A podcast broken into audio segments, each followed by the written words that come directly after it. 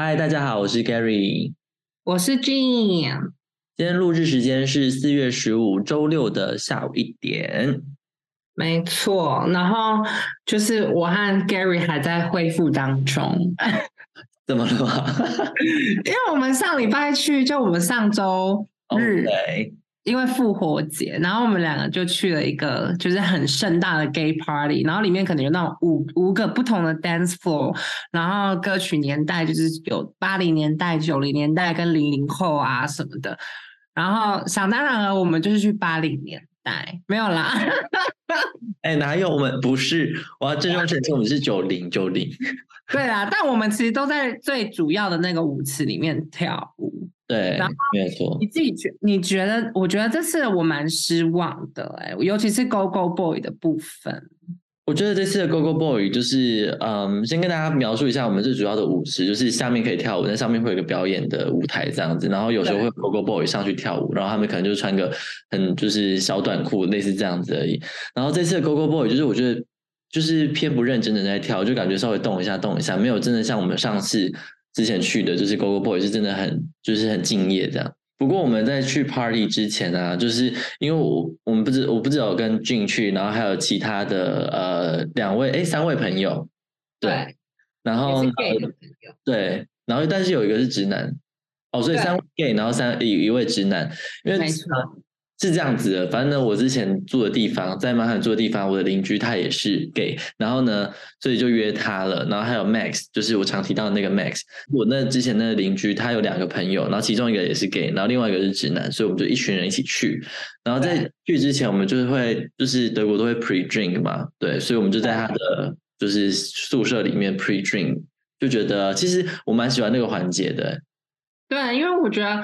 主要是因为你朋友很会营造气氛吗？我觉得，对，就是我那个邻居，他真的是呃，非常的会呃，怎么讲，当主持人，然后他就感觉是就是大家的桥梁，所以就是透过两两个小时的 pre drink，就是其实我跟他的另外两个朋友没有那么熟，甚至有一位是第一次看到，就是那个直男，然后就发现说，哦，两个小时聊聊天下来，就是真的过，就是一下就过了，对，对。对，就是两，而且你还可以就是先增进彼此的认识，然后去 party 就不尴尬。对，我觉得这真的。等在等在 party 外面碰面，其实我觉得还是会有点尴尬。对，我觉得真的是这样子诶，因为如果真的没有那两个小时的 pre drink，我觉得就是会真的会很尴尬。而且我觉得如果没有那两个小时的 pre drink，说实话，因为后来那个直男就可想而知，对我们的音乐就不是那么有共鸣嘛，所以其实他很大多数时间都是。楚蝶虾就是站在旁边，然后划手机，不然就是站在旁边看我们，就这样，就他完全没有在 enjoy，你可以看得出来，他并没有很 enjoy，非常明显，他就是真的，我们就一群人那边跳嘛，就是哎，我几个五个人在那边跳，然后他在旁边站着，然后还就是双手就是抱胸在前面，我就想说，先生你不开心的话，真的要不要先回家？对，就幸好，但幸好有些 pre 知道他的个性，其实人很好，所以其实他在做这件事情的时候。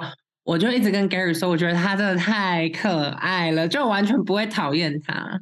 然后其实我后来就觉得，就因为我跟你讲，最气人的都不是这些，最气人的就是那个男的，我真的觉得就 less 气人这样子。最气人就是我们在轻轨要搭车要去那个 party 上面，我就在跟那个其中另外一位 gay 朋友，他叫 Simon，然后呢。我就跟他聊天，然后他就他就很你知道，因为 Simon 小哥哥算是就是长相比较清纯可爱，然后算是我觉得，嗯，应该算是就是他真的是算是蛮抢手的菜色这样子。然后，所以呢，我们在那个轻轨的时候，他就很雀跃跟我说，就他好 excited。然后我就说 why？他就说你不觉得每次去这种 party，就是 always 都有好的 story 可以发生？然后我就想说，对，他就说 always 啊，我就说什么意思啊？就说他每次去都有很好听的故事可以跟朋友聊。我就说。天呐，我和 Gary 在干嘛？就我们两个的职业，明明就应该也要带着好听故事来跟听众分享，很可惜就没有。他有跟你分享什么故事吗？有啊，就他就跟我分享他之前跟一个美国人在舞体里面认识啊，然后第一次也是有点就是跟被别人搭讪，然后就有就是出去玩一下。然后还有一次好像就是，因为他也是去三次，然后还有一次好像就是跟人家回家，真的假的？对啊，对啊，对啊，就他每一次都会发生就是艳遇的状况，然后我就说真的假的？我就说我和 Gary 就是没有过，就是没有过，就是尤其是我啦，就我本人没有啊，就不会有人来找我。搭讪或跳舞或什么的，然后他而且他还讲的很很很不甘不愿，就说这是第二次去了，有一个男生就是因为一直在他旁边摸了一个多小时，然后他就觉得很烦，他就把他叫出去，然后呢就跟他聊，就是他们就有发生一些事情之后，然后那个他就跟他说好，那我要回去了，然后希望你不要再跟我跳了，因为就是你人很好，可是你不是我的菜。他这样讲，对。好好哦，而且挺可爱的德国人，我自己是能能能理解。而且上一次就是上一次的故事你要讲嘛，就是我们上一次有一起去同样的 party，然后呢，反正俊就是因为一些私人原因，他就先回去。但是我就有后来就是跟我邻居，然后还有那个 Simon，然后就一起就是一直跳跳到蛮晚的。然后呢，哎，我跟你讲，那个 Simon 真的很夯，因为很多人要跟他跳。对。然后就会看到说哦，就是很多人在看他这样，我想说真羡慕。但我我觉得他这次好像没那么夯，对不对？我觉得这次没有，这次他看到好像都认识的人。对对对，还是说他已经就在这这几个月内，就是就是疯狂的认识一堆人。哎，我觉得他们认识认真好多人哦，就走进去然后一直 say hi say hi say hi，我想说。是是什么？就是大家庭吗 对，因为其实我就在我就是在你知道我在期待可以见到 Even，要么就男模嘛，要么就是阿根廷男。然后后来我又发现阿根廷男又出国了，他又出差了，所以他就没有去。哦，OK，所以你就没有在那个 party 看到他了。对，不然我真的好想他。你可以密他啊。我有密他跟他聊天，但就是没有。实体见面这样子，样对，因为毕竟人家有男朋友了。哦，对了，那就反正就是 party，就是我们亚洲人的偏不吃香，然后 Simon 就是真的是如鱼得水。我等下来问看他，就是上一次，就是我们上周 party 完之后，他有没有什么好听的故事？你说 Simon 哥哥吗？对，你可以问啊。哎，他其实年纪比我们小，你知道吗？我知道，我知道，他他看起来也很年轻啊。其实他看起来是，他不是老的德国人，他看起来是年轻的德国人。对，然后反正 party 就是，我觉得我自己喜欢，就是每每一季都要去一个 party，就是那种释放平常的压力。因为你平常毕竟你都会比较端庄，你知道吗？然后对我喜欢去 party 的原因，就是部分原因是这个。那你为什么会？我就觉得好累哦，我真觉得我老了，就是。你知道要去之前，我就一直在就是跟 Gary 说，真的要去哦，就好累哦，因为因为其实它不便宜哦，它那个票价换成台币也要七八百块钱，嗯，然后所以我就觉得啊，就二十几块就不去也没关系，就让我在家休息也好，因为我是真的觉得好累哦。然后 Party 完我也真的是花了，因为我跟你讲，就是重点就是因为 Gary 已经在我家住了礼拜五到礼拜一，对不对？然后我礼拜一马上又接了另外一位朋友，然后我和我们和那位朋友也录了一集，之后有时间可以上架。对，然后呢，我跟那个姐姐就就也是住到礼拜四。我跟你讲，她礼拜四一离开，我真的是睡到一个不行哎，就是就好不容易回到我的床之后，我就发现我的床真的好舒服哦。对，然后反正就是因为我跟 Max 一起去，所以我觉得就是也蛮特别的经验，因为他。就隔天一早，他还要离开，就是觉得蛮感动的，因为 party 到蛮晚的时间。对对对。然后那天我问他，他真的很，我真的，我必须在此要颁奖给麦克斯哥哥，麦克斯弟弟嘛，因为我跟你讲，就是他他他跟我们 party 到多晚，四点多吧，三点多，然后。他还要回到海德堡，然后回到海德堡，他还得骑脚踏车回到宿舍。虽然回到宿舍可能洗完澡要真正睡觉，我觉得可能都快五点了。嗯，可他隔天早上七八点要起床，开车到瑞士去，因为就是他要去见他妈。然后我就觉得这个男人真的是以，就算是以一个，我们都先不要说约会对象和什么暧昧对象都不要，就以一个朋友来讲。我就跟 Gary 说，如果今天我是 Mac，我是你的好朋友，我才不会这么疯哎。我可能 pre drink，我其实我也不会。对啊，我可能 pre drink 完我就走了，你就可见了这这个人对把你多放在心上。因为如果不是你，我不觉得他会做这些事情。我就是当然是这样想没有错，可是你记得我们就是在 party 的空档，我们不是有出去嘛？然后我们就有就是。因为呢，我就一直叫俊帮我问说他到底喜欢怎么样类型的人。然后呢，我想说迟迟帮不帮我问，想说那老娘自己去问。然后呢，我就后来就问他说，所以你到底喜欢什么类型的人呐？就我透过这个问题，然后也问他，也问俊，就表现的很像很自然这样。然后他就说他喜欢比他矮的，然后呢是深色头发的，就是就黑发，黑发或者是深棕色这样子。然后还有另外一个是什么？嗯。哦，就是 above average，就是他觉得只要颜值就是有，就是平均以上就可以，不需要到什么多帅。哦，他讲这个哦，对，那可能。然后，他说只要 average 或是 above average，他都能接受，就是 average 以上他就能接受。然后我就说 average，然后他就说当然是要他的标准这样子。我就说哦，OK OK，然后我就说。那这样子一二三三个条件，就 Gary 都符合啊，然后我们 Gary 就尴尬到不行。我就说没有啊，俊也是啊，你看深色头发，然后呢？没有，大家对重点就是俊，你说俊也是的时候，他就说，但是要以我的标准。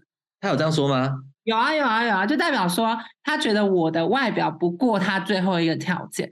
好了，不好意思，我本人就是长得比较瓜脸。他应该是在讲讲我讲你之前他提的吧？没有吗？没有。我其实忘记第三个你刚刚讲的那个点了，但好像依稀有什么有啊，他他的第三个标准就是这个，就是他没有要追求多好看的人，他说的，就他觉得只要是在他眼里是能入眼。我可能当下太紧张了吧，我因为我想说要问这个问题，我已经够尴尬了。然后讲三个啊，对啊。我这对好像真有三个，然后我有说，就是因为我就说他有问我说，那我喜欢什么样的类型的人吧？我就说哦，就是人要好啊，什么什么之类的。然后他就说哇，这太笼统了。我就后来有说一个我蛮在意的点，就是我觉得每天都一定要回讯息。嗯，我知道可能台湾的听众听到会觉得很荒谬，说你们在 dating 一个人，然后难道那个人不会每天回讯息吗？啊，还真的有时候真的没有，因为德国不一定他们是然后那么热衷于就是。呃，虚拟世界就讯息啊，视讯。所以我觉得这点台湾人要改了。我觉得没有哎，我觉得要看每个人的需求。对，因为我对我来说，就是因为我不能想象我爸妈有一天他们就不讲话，然后呢，就是因为他们不管我妈可能出差什么之类的，我爸妈一定每天都会传讯息，或者是就是会互相报平安，你知道吗？不。嗯，比如说一定要聊天，然后聊个三十一小时，就至少会报个平安之类的。所以我会觉得说，每天的讯息对我来说是重要的。就像俊好了，就是他二十四小时没有回我讯息的话，就是准备去太平间领事吧？你 对，就他可能会比较紧张一点。我会觉得说，那你发生什么事情？因为我们就是蛮，就我们就是就是。我会觉得说，那我要 make sure 你还活着啊，啊，你也不用传什么特别讯息给我，就是只要你有二十四小时内回我讯息，我觉得我就安心了这样子。对，所以我就有提到这一点。然后呢，我想说就给他一点暗示，因为他真的是很不爱回讯息的人。那回讯息真的是那种两三天才回你一次，两三天才回你一次。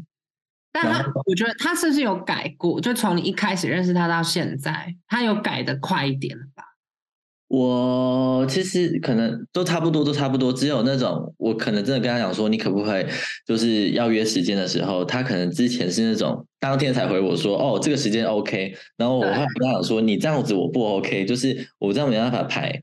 我通常都是如果下礼拜跟你见面，那我就是可能五六天前我就跟你确定好时间。对。然后他可能会一直拖拖拖，就说哦，好好，然后就拖到前一天或者是当天，然后才说哦，这时间 OK。然后我就说，嗯，这可能不适合我，就是。的行为模式，然后两三天回讯息，我一直以来都觉得我 OK，然后再加上俊也是一个独立新时代独立女性，然后她一直觉得说其实她也不需要讯息，然后我想说那我要当这种 cool girl，但我后来经过仔细的思考跟就是长期关系的的幻想，或者是对我对未来的 picture 这样，我觉得我没办法接受另外一半一天没有回我讯息，就是对啊，你如果有跟我讲当然 OK，你如果出差或者是你要登山一个礼拜那种我都 OK，但我说平常。对，对我懂啦。其实我能理解，而且你也不需要改啊，因为这就是你的需求啊。每个人都有每个人的喜欢的模式，对不对？对，我会觉得说，我们通常会有一个盲区，就是觉得说，我们要是不是要跟某一个 role model 一样，然后这样才跟我沟通的。但是同时之间，我会不知道有有哪个 moment，我突然反思，就是觉得说我好像也得重视我的需求，就是这是我的需求。然后我一开始会觉得蛮蛮羞耻的，有一点点就觉得说，哎，你都已经老大不小了，然后你你不能当这种 cool girl 嘛，就感觉我好像很 needy。但就是呀，就是 you can judge me，但是我就真的很需要，就是每天的讯息。如果说长期关系啊，长期关系，对，对对对，其实也还好，不会很 needy 啊，就很就是因为你们家庭的模式就是这样走温馨路线的，所以你也比较习惯这样的路数。啊我们家庭模式就不是那种温馨路线，而且我也真的很讨厌一直传讯息。就是 Gary 其实能验证这点，就我。之不爱传讯息到一个 境界，就是 even 连朋友的讯息，如果 Gary 没有跟我讲这些，我可能也都是那种两三天才回一次。然后之前凯撒琳小姐姐，就我们的另外一位共同好朋友，也因为这件事情跟我生气啊，就是因为我好像过了快一个月才回他。我这有点太久了 超生气的，就是我知道他生气不是透过他哦，是透过他的朋友。可是就是有我不知道哎，我不会这样子，因为我通常捧点天我都会我都会回对，然后只是说我我就想说，我就给他这个暗示，就给 Max 这样这个暗示，想说我们是不是有就是重启约会的可能性这样啊？结果啊，我礼拜二传讯息给他，然后他礼拜二回我，到现在都没回啊！今天已经周几了？周六了，已经四天了。我就想说，OK，看来就是 我们这真的是朋友。不会啦，我觉得他一定把你放在一个位置，只是说可能他现在还想玩，因为他还很年轻。对，所以等到之后，我跟你讲，这就像 One Day 啊，大家有没有看过《真爱每一天》？就是就安海社会跟那个男主角还不是一样，就是兜兜转转了几十年，都爱慕彼此啊，然后到最后才在一起。只是我希望，就说不定你跟 Max 也一样，只是说就是最后的那一 part 可以省略这样。我才不要最后的那一 part，那不是对啊，我们就不剧透了。对，反正就是，嗯，他好像也没有 get 到我讯息，然后我想说，那其实我目前也没有说很想要定下来，所以我觉得刚好在一个 OK 啦的的的情况下。没错。对对，但是我那天就是 party，就是有一直抱他，我就很开心。对啊，你就一直摸他、抱他，超明显的。而且我最后的时候还有就是直接就是靠在他的胸口上，我真的好爱啊！你最后跟他拍照，你也是有就是搭在他肩上啊，就你的头也是有碰到他的肩上。但我不得不说，那一组照片就还是我们两个看就好了。会吗？我觉得很 OK 啊，我觉得蛮可爱的。你都说可爱，就很像是经纪人。对，就很像是我跟你讲他那个 Gary 的脸真的是花痴到，你就很像是那种。Max 是小 S 是主持人，然后 Gary 是素人，然后上节目去找主持人拍照，然后我，然后 Gary 不服输哦，他就拿别张照，他说：“你看这张就够了吧，这张就不像。”我就说这张就很像是偶像艺人在换衣服，然后，然后经纪人就是 Gary 本人在旁边催他说：“快点，饭点到了，我很饿。”然后就是就是对，就是。可是他说照片也蛮可爱的，他有说怎么样？很可爱啊，好幼稚，很可爱，很可爱。其实这是我们第一次的那个全身照，因为之前都只有就是自拍。对，你们可以偶尔回来，反正你之后就回来找他玩嘛。觉得会啊会啊，我已经有给他下最后通牒，他七月底要过来找我。哦，对啊，而且你不是说他有可能会去美国找你吗？对啊对啊对啊，所以就是之后再再看看这样。对啊，我就是请各位听众啊，就是。到底有哪一个男的只是朋友而已，然后还会愿意一个人，然后去飞去美国找他玩？连我 Gary 是我那么好的朋友，我跟你讲，就算我有钱，我也不会做这种事。哎，你不会？因为我没，因为我觉得很浪费钱呢。就是你回来，因为我们都住德国，你知道吗？你会回来的。你不是说今天是去美国长居什么两年？是啦，但我说你有钱的情况下，就是我不会呀，因为我觉得很贵啊。我们这集就录到这边，大家拜拜。不是，你就去两个月，请问两个月你是都不回来了吗？不是啊，你就是前提是有钱的情况下嘛，所以代表说那笔钱对你来说是 OK 的，然后你也不会怪他。可是我不觉得 Max 有有钱到这种程度呢。确实是没有，但就是对啊，我的啊，然后车也是，就是也不用钱啊，所以。对，但我的意思是说，就是因为毕竟那个机票也是不小的一笔钱，你懂吗？就就如果今天我很有钱，那当然没问题。但是我不觉得 Max 有，就是以我如果啊，我应该这样 put in this way，我跟 Max 同样均富的话，我不会做这种事，因为我会觉得我还是学生，我不应该这样花钱。哦，好吧，这样说。那以你的逻辑也对，你这集可以继续录了。对啦，就是你的逻辑对啦，祝你。我想说，你今天是郭台铭，然后你就是你刚好六月。那我会啊，怎么可能？我还自己坐私人飞机了。吧，有够不环保，也是哦。对啊，乘飞机，然后还要带我的狗啊、我的猫啊一起去。我跟你讲，感觉你就是穿豹纹的，然后下飞机。对啊，然后带那种水钻的我就直接转直升机，直接直降在你的 hotel 上面。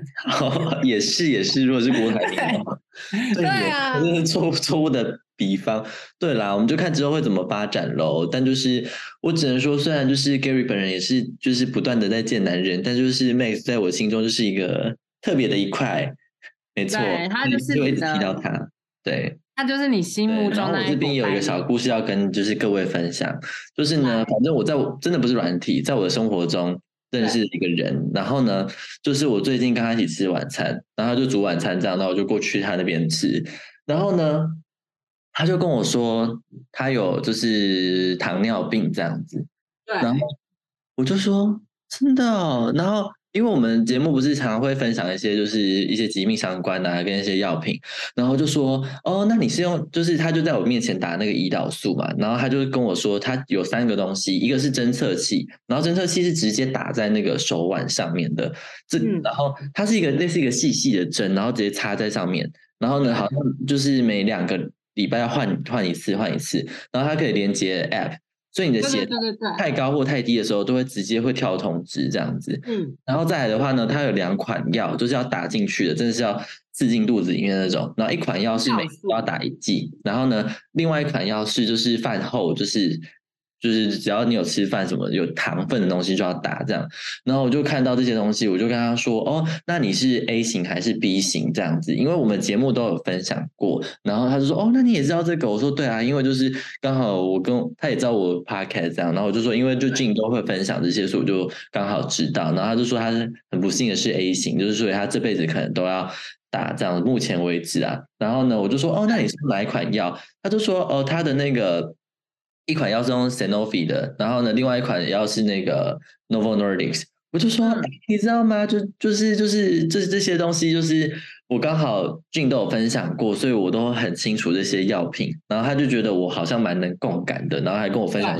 哦，他一开始也是都全部用 Novo Nordics 的那个胰岛素这样子，只是说后来他有一款药停产，所以他换成 Sanofi。对，然后他还有说，就是他就是这样每天一直打，然后已经也已经有点习惯了。那我就问他说：“那你是怎么发现你得糖尿病的？”因为他是有一点肉的人这样，然后他就说就是。你有一阵子，他就一直变瘦，然后他就很开心，想说哇，真好，就是我没运动，然后我吃的一样，然后呢，就是一直变瘦，真的是怎么会有那么好的事情啊？然后他就说，他那阵子也就是比较常跑厕所，可是他也没有就是觉得怎么样，因为那天夏天很热，所以他就一直灌水灌水，所以他不觉得有异状，只是说因为他在实验室工作，所以他就是常常就是他们都会有什么两年就是抽血检查，看有没有什么一些。不知道化学药品啊，然后感染之类的，然后就他那一次就检查，然后就发现说他的血糖好像五百多这样子，我不知道单位是什么东西，但是然后他就发现说哦，那是糖尿病，然后赶快去就是住院检查，然后后来就是经过一系列检查，就发现他是 A 型这样子，所以他就说就是他就是呃也不知道为什么会这样，因为他家族是没有人得过 A 型糖尿病的。对，然后他就有跟我分享说，有一个同事，有一阵子也就是一直变瘦什么的，然后他就在担心说他自己是糖尿病，然后他就说不是不是，你应该不是，然后他说如果你要测的话，他有那种血糖机，他的血糖机就是那种就是会刺一针在你的手，然后就有点血，然后就有一个铁杆什么之类的，然后去侦测血糖这样，然后他就帮他同事测，结果呢他同事也是五百多，然后也赶快送医。天呐！然后我就说：“哦，真的？那我会不会也有啊？”他说：“你要测吗？”然后他就他说：“我不会有。”然后我说：“他我要测的话也可以。”我就说：“好，那我们现在测。”然后结果就我测完是正常区间，就是一百左右这样，所以就是蛮特别的，就是刚好聊一条聊一聊聊一聊，然后就顺便做个健康检查。对，因为其实我跟你讲，台湾的大家如果有时间的话，其实可以很多很多诊所就不用去医院就可以抽血健检，然后它里面都会有血糖啊，还有胆固醇一些就是正常的指标，大概一次大概都是三百五到五百块，然后你可以可能半年做一次，就如果你没有长期性的健检就是的话，我觉得这其实是一个糖尿病现在真是越来越普及，所以我觉得。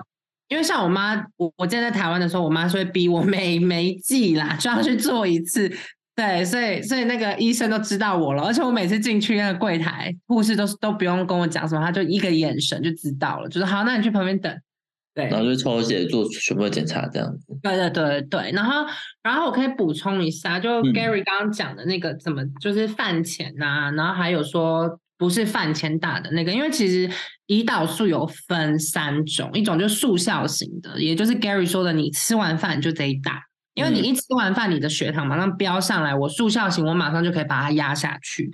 然后另外一种就是中效型跟长效型，就是说依你的呃。每个患者不同，因为因为他们糖尿病患者就是比较没有办法分泌胰岛素，所以我们就需要长效型的胰岛素在身体里面慢慢慢慢发发挥作用，就可以让你在十二到二十四个小时一直把血糖控制在一个标准的范围之内。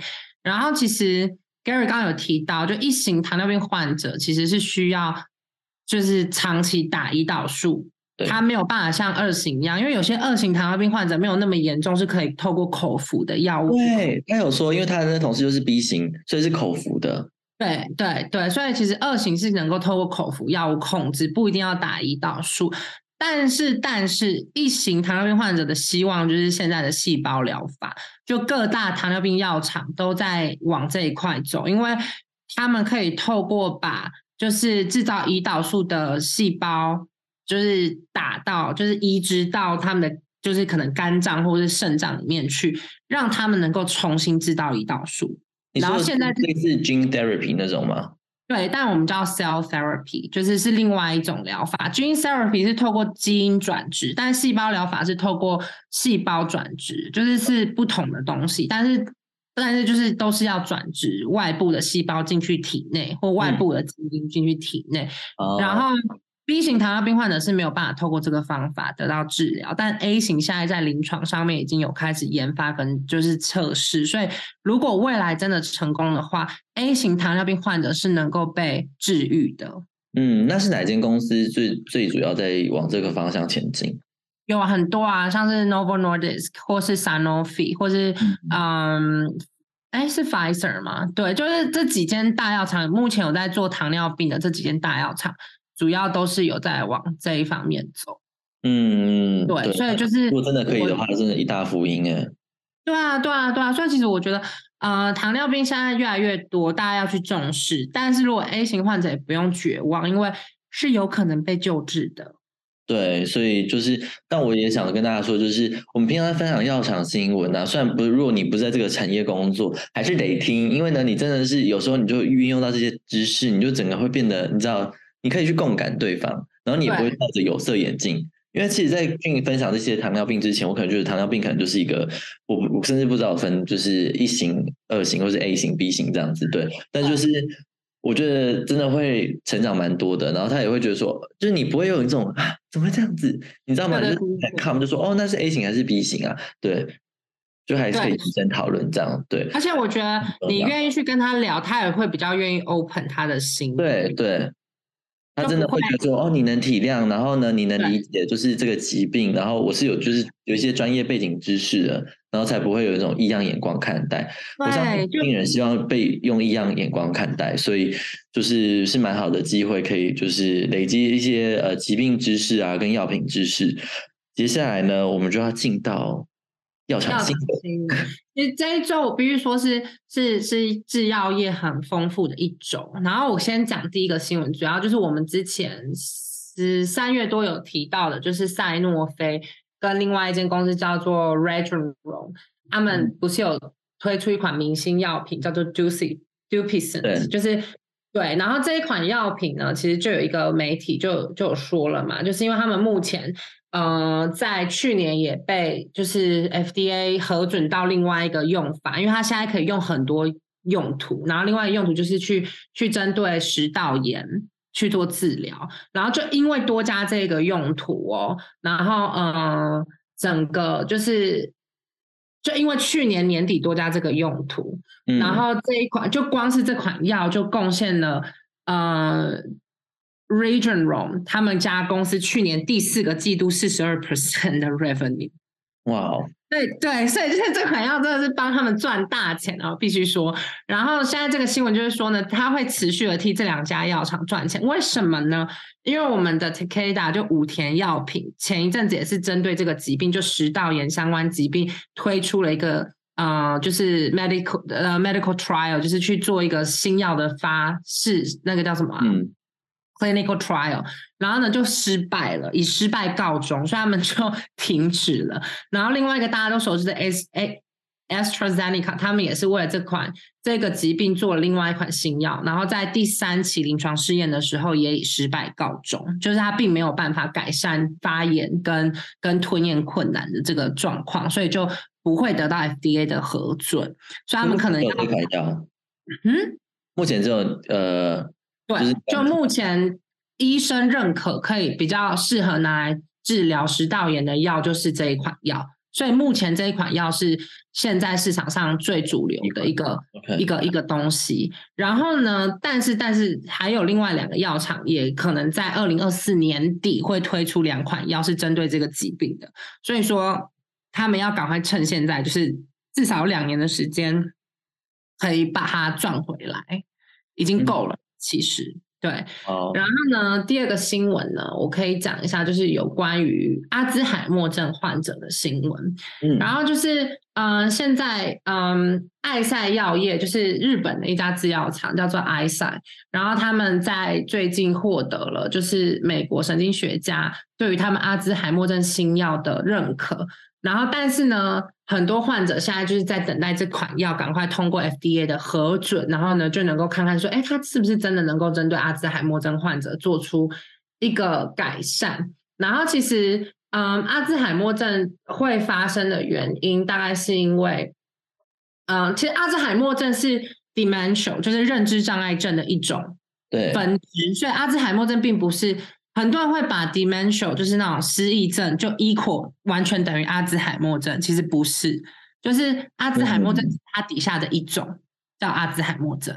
对，然后阿兹海默症其实原因是因为神，就是我们人脑的嗯贝塔淀粉细胞，就是这个细胞可能发生了一些神经细胞的病变，然后就会产生这样子的细胞，然后这个细胞呢就会在我们的脑里面形成斑块，然后呢形成斑块以后就会。就会阻挡我们信息的传导，然后就会让我们的记忆力衰退啊，然后甚至是呃认知下降，就是我们的认知感一下降啊，然后 出现一些这样子的问题。然后，但是这一款新药其实就是针对这个贝塔淀粉细胞的斑块去做一个治疗。然后呢，就希望能够透过去治疗这个在脑部的这些斑块的形成，就是阻止它们的形成，并且改善，然后让我们的呃神经系统能够恢复正常，就不会有呃可能失忆啊什么的状况发生。但是因为这样子，就是这一款新药它是确实能够改善，嗯，但是它有副作用，就是它的副作用是能够会可能会导致脑部水肿或者脑部微出血。或有时候可能会导致你神志不清，所以其实现在阿兹海默症的药还是一个，就如果你是以还没成熟这样子，对，就如果你是以针对这个呃贝塔淀粉生态斑块来做治疗的话，它有可能会产生的副作用就是会有脑部水肿、和微出血，然后可能甚至副作用会致死吗？是不会致死，但是会让你很不舒服，然后这些副作用的出现几率可能也是高达三十到四十帕。所以就是还是得看患者愿不愿意承担风险去做治疗，因为嗯，药嘛都会有副作用，或者说每个疗法都会有副作用，当然就看你觉得取其取其利之类，就是看你你比较想要被治疗，还是你觉得那没关系就算了这样子。哦，所以今天大概就是这两个新闻跟大家分享。那你刚刚第一个新闻提到的那个食道炎呢？它是怎么样的一个症状啊？它其实就是一种慢性发炎性，然后的一种食道功能失调的一个症状，它叫做 E O E，就是在台湾真正要翻成中中文叫做适应性红食道炎。然后为什么会发生这个症状？主要是因为免疫系统出问题，然后免疫系统就分泌出过多的呃蛋啊，那叫什么啊？White blood cells。嗯，OK，白血球。然后白血球太多就去攻击你的食道，然后呢，你的食道就会发炎。所以它其实是一个自体免疫系统发生问题之后，然后去攻击食道的一个一个一个问题。对，然后为什么会发生呢？不知道，但主要是成因是这样啦。所以说罕见疾病吗？它不是罕见疾病，但是它就是一个慢性，然后是发炎性，然后。然后是因为免疫系统失常而引起的一个食道疾病，所以如果有吞咽困难的人，我觉得可以看看医生是不是有这个可能性哦，就是可能是因为这个 E O E 的这个疾病。然后这款新药也真的确实是被很多医学家证实，就是它能够很有效的阻止食道炎的发生，然后就改善吞咽啊什么的，对。因为你看，像 AstraZeneca 为什么它不过？它为什么第三期实临床实验室的那个数据不好看？就是因为它没办法有效改善吞咽状况，但是这款药可以。所以，所以我觉得大家可以去试试看。嗯，如果今天家里老人家或什么食道发炎什么的，就是可以看看，哎，是不是有这个可能？现在如果有的话，就是这款药已经上市了，所以就是大家的福音啊。就可以买起来，买起来 啊！可能不用钱一样的嘞，好像屈臣氏就买得到一样。可是台湾不一不一定有已经有这款药进来了吗？应该都有吧。如果 FDA 过了，欧洲这边也都有，欧洲这边的食药局也都过了。我不知道台湾，那那应该也就是因为我记得台湾好像跟按按照美国对吧？对对对对，因为他们去年就上市了，其实。对，OK，哦，去年就上市只是今年。今年三月十号多增加一个疾病范围，就是说这个药可以被扩展去另外一个疾病，就是肺阻塞性疾病也可以治疗。嗯，对，OK，对，那我们这里就录到这边，我们下期见，拜拜，拜拜。